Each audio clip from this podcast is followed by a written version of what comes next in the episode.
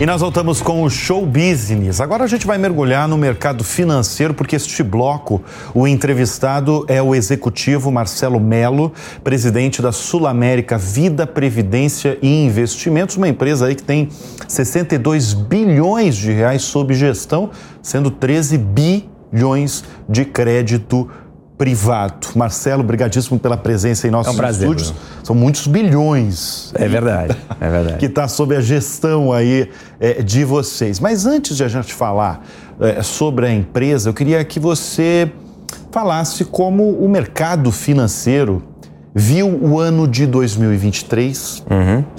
e como ele vê 2024. Bom, primeiro é um prazer estar aqui com, contigo. É, obrigado pelo convite.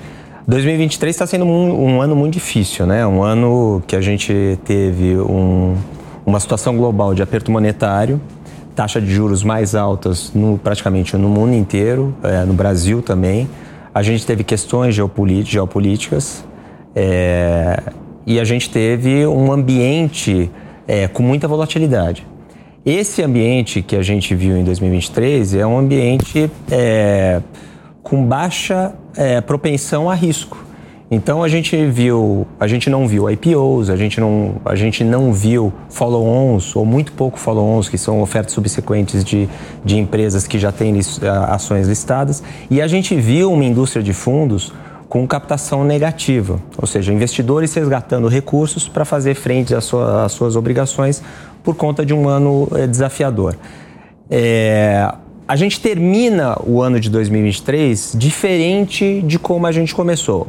Esse final agora, ele começa a mostrar sinais de recuperação. Uma inflação arrefecendo, não só aqui como na principal economia mundial, que é os Estados Unidos. Então, toda aquela discussão do patamar do juro americano, por quanto tempo a taxa de juros americana vai ficar no nível mais elevada, é, existia muita dúvida Hoje o mercado já tem uma, uma percepção de que o juro americano é, é isso que está aí, entre 5 e 5,25. É, e o ano que vem o mercado já começa a projetar reduções na taxa de juros americana. Então, mesmo que a gente ainda tenha, no momento, taxa de juros elevada, é, o fato do mercado conseguir já enxergar para frente um arrefecimento do aperto monetário já é um sinal de maior propensão a risco. Então, eu acho que é, esse final de ano está sendo positivo por conta disso, mas a gente vai ver de forma mais concreta, com janela para IPO, com mais emissões de dívida privada em 2024. Isso que eu ia perguntar, porque você falou de IPO e realmente é um inverno aí de IPO, é, é isso não só no Brasil, né? Não, não, não, não. Estados Unidos, se pegar a Europa também.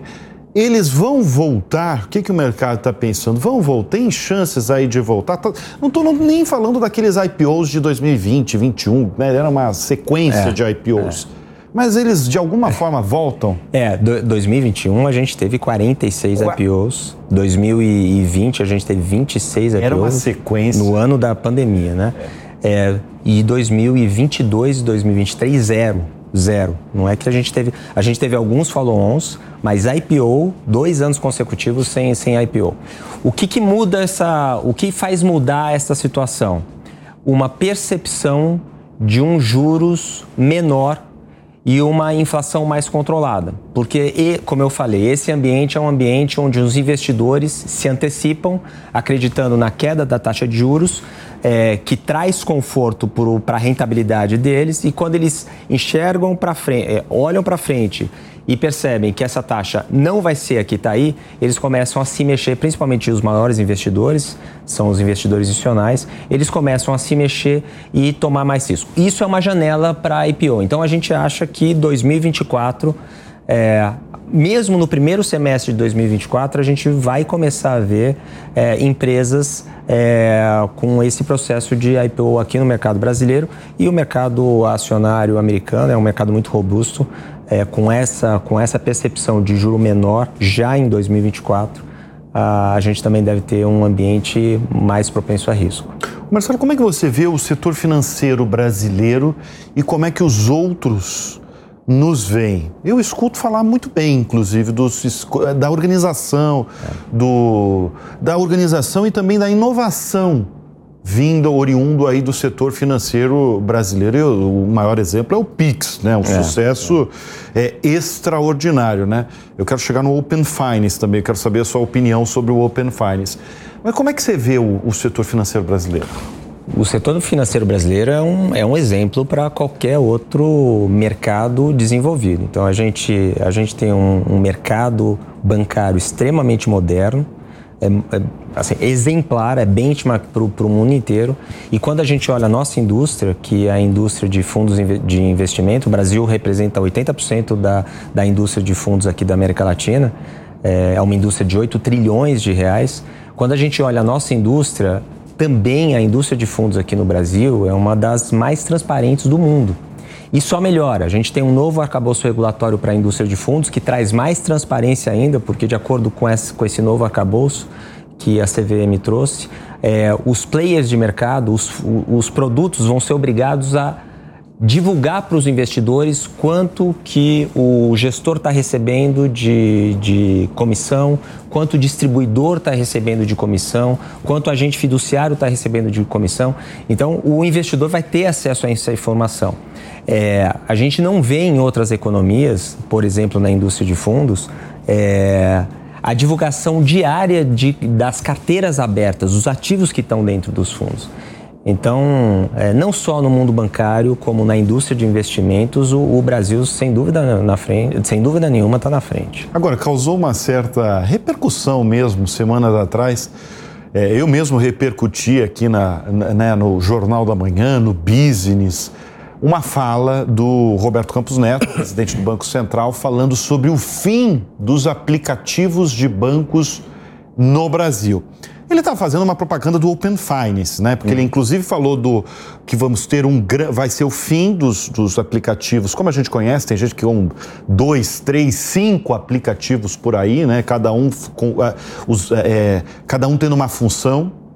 É, e ele falando que isso ser, vai ser substituído por um grande agregador, um grande ap aplicativo como o Open Finance e causou uma grande repercussão aí com a, com a minha audiência, inclusive, muita gente falando que, ah, não, o governo que vai controlar tudo isso. Enfim, eu queria entender de você que está muitos anos na área, o que, que vai ser o Open Finance é, e qual que é a sua avaliação do Open Finance? Eu acho que o mais importante em relação ao Open Finance é a transparência. E isso é, é o core dessa iniciativa. Então é você levar a visibilidade de quanto eu, que sou o cliente de determinado banco, eu pago de taxas, eu tenho acesso aos produtos é, e comparar isso com o mercado. Quando essa informação está disponível de uma forma mais é, massificada, é, todo mundo ganha. O, os players de mercado ganham porque eles vão ter é, um público maior é um público que vai estar mais propenso a entrar no, no, mercado bancário, porque os produtos também tendem a baratear por um aumento da concorrência. Se vai ser, se os apps vão ter uma outra configuração ou não, isso é uma outra história. Eu, eu não sei te, te falar e eu tenho dificuldade de, de, enxergar esse mundo sem os apps, mas aí é mais uma dificuldade tecnológica do, que o, o, princípio do Open Finance, que é a questão da, da, da transparência. No passado, a gente não tinha app. No passado, a gente tinha os, os websites. Você entrava lá. Hoje você tem. Depois vieram os apps, hoje você, você tem os super apps. É, o mais importante, independente do modelo, o, o governo não vai controlar isso.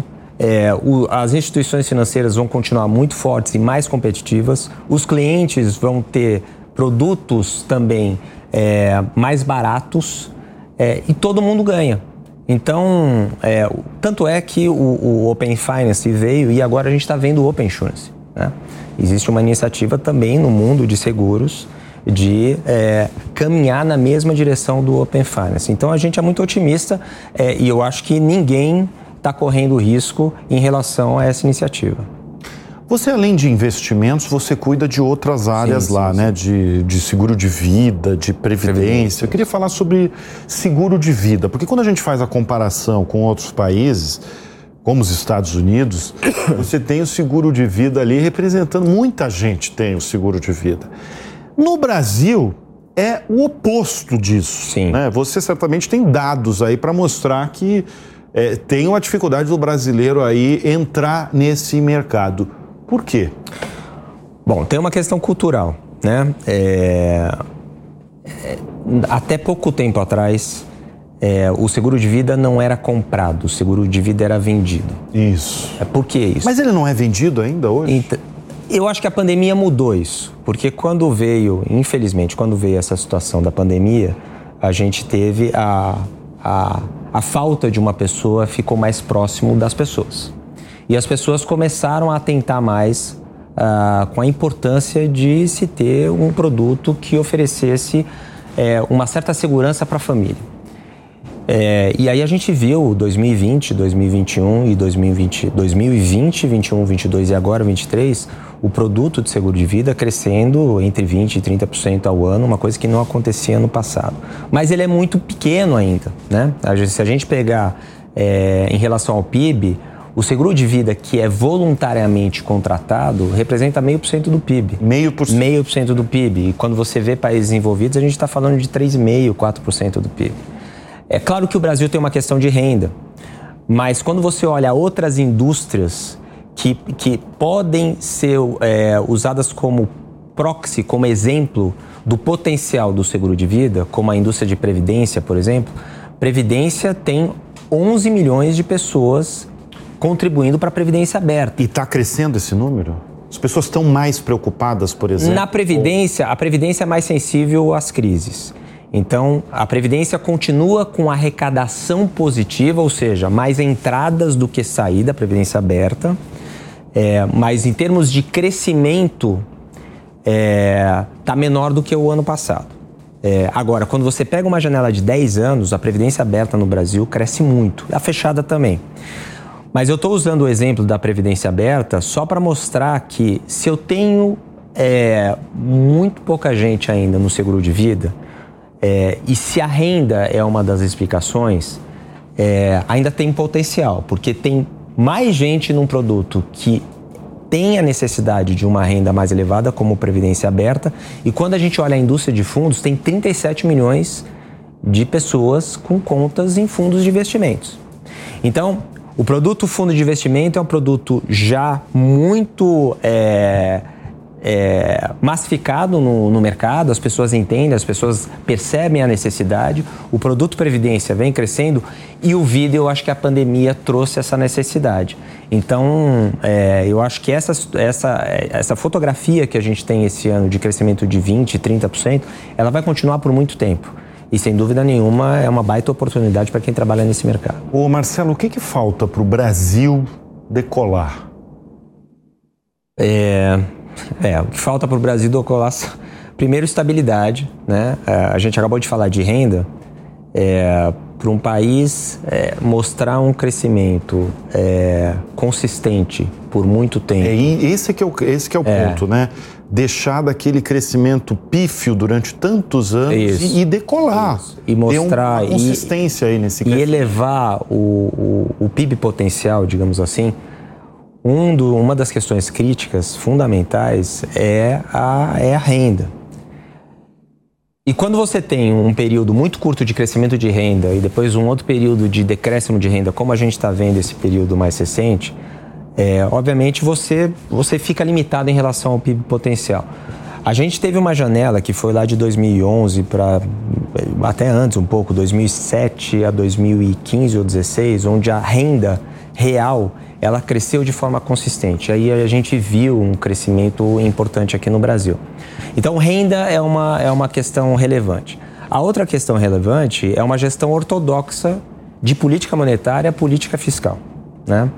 É, e isso a gente está tá tendo essa discussão agora, né? Tem toda essa discussão, quanto que vai ser o déficit fiscal o ano que vem, se vai ser zero, se vai ser diferente de zero. O mercado já contratou que não vai ser zero, é, mas isso não é o fim do mundo. Se for um pouquinho negativo e tiver um, uma, uma questão mais estrutural de longo prazo que mostre um decréscimo do endividamento público, eu acho que isso traz estabilidade. E uma política monetária que seja ortodoxa. Inflação sobe, tem que apertar juros, inflação cai, espera um pouco. A hora que você vê aí uma certa, um certo arrefecimento, você faz o ajuste, que é o que o Banco Central tá, vem fazendo, e é super importante toda essa questão relacionada à independência do Banco Central. Então, é, crescimento de renda consistente e políticas ortodoxas é, para que a gente veja um crescimento de longo prazo robusto num país emergente como o Brasil.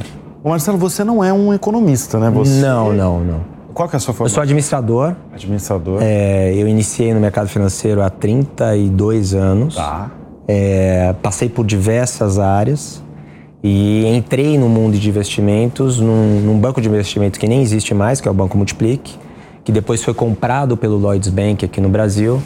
E aí a Sul América quis abrir uma empresa de investimentos é, e eu fui trabalhar para a Sul América e lá estou há 26 anos. E como CEO você está há quanto tempo? Como CEO eu estou há 16 anos. 16, 16 anos? 16 Bom, anos. Bom, 16, não, 16 anos nessa função, o mercado mudou radicalmente. Mudou, mudou. O mercado de investimentos, principalmente, ele, ele primeiro que não existia a figura de, de empresas de investimentos, né? Tudo era feito nos bancos. Nos bancos, nos bancos, né? nos existia, bancos tradicionais. Exato, né? não existia é. o que a gente chama hoje de Chinese Wall. Uma coisa é você fazer gestão dos recursos do banco, a tesouraria, outra coisa é você fazer gestão dos recursos de terceiros, era tudo junto.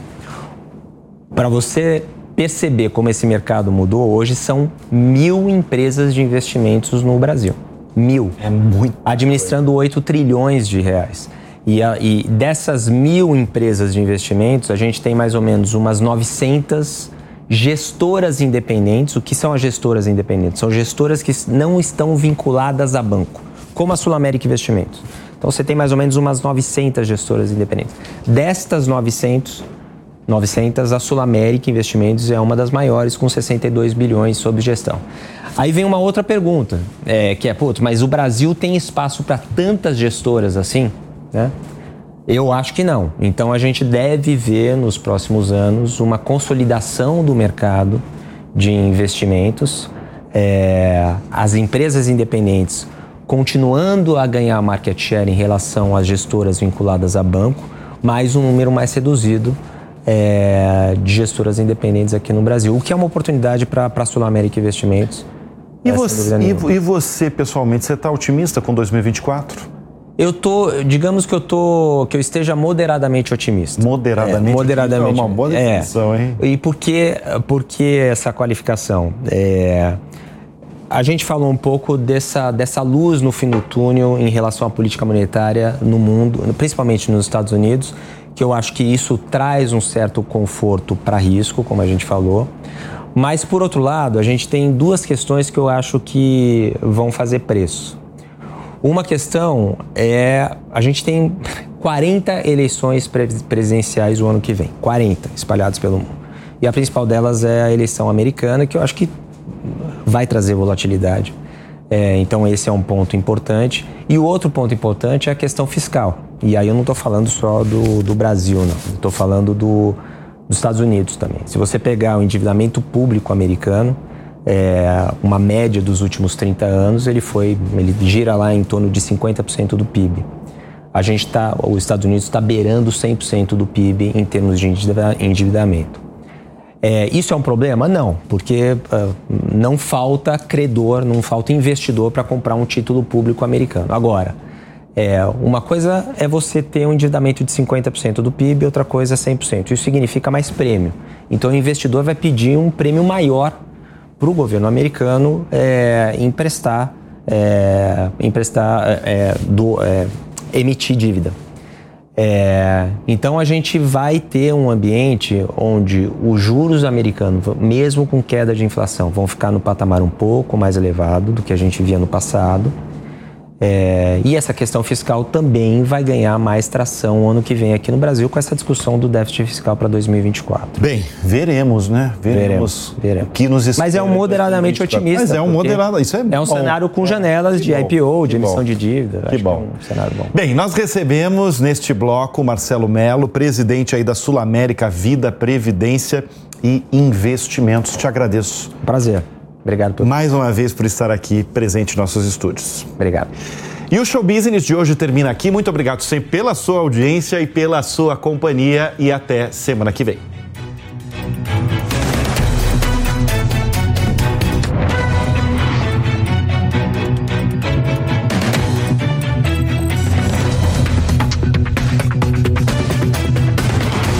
Grupo BBF. Há 15 anos, descarbonizando a Amazônia. Realização Jovem Pan News.